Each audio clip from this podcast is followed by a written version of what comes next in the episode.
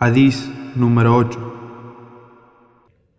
عن ابن عمر رضي الله عنهما أن رسول الله صلى الله عليه وسلم قال أمرت أن أقاتل الناس حتى يشهدوا أن لا إله إلا الله وأن محمدا رسول الله ويقيموا الصلاة ويؤتوا الزكاة فإذا فعلوا ذلك عصموا مني دماءهم وأموالهم إلا بحق الإسلام وحسابهم على الله تعالى.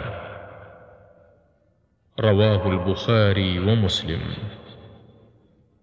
Relató Ibn Omar, radiallahu anhuma, que el mensajero de Allah, sallallahu alayhi wasallam, dijo: Me ha sido luchar hasta que la gente atestigue que nadie tiene derecho de ser adorado salvo Allah, que establezcan el salah, que paguen el zakat.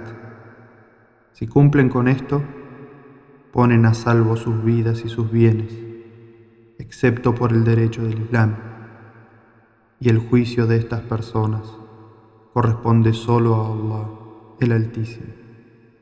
Hadís transmitido por Bukhari y Muslim.